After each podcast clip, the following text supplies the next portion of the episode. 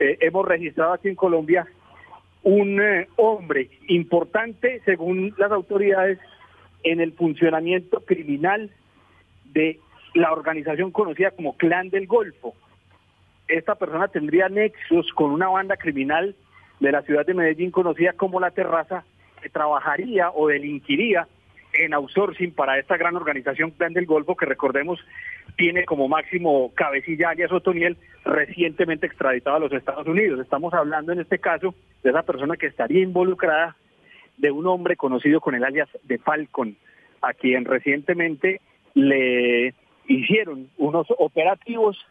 le incautaron armas de fuego y además pasó eh, con algunos de sus bienes a procesos de extinción de dominio, carros de lujo, motocicletas de lujo, importantes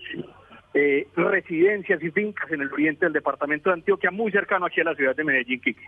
Y lo que conocemos es que las investigaciones que realizaba el fiscal Pecci en Paraguay contra el crimen organizado, eh, incluso tendrían algunos revulsivos y algunas conexiones de lo que está pasando allí frente al crimen organizado con organizaciones en Colombia y tal vez eso era lo que habría motivado eh, que una estructura como la que hoy está conformada por estas cinco personas que tenemos entendido por información preliminar eh, recibieron ciento eh, veinte mil dólares para ser repartidos entre esas cinco personas para ejecutar el homicidio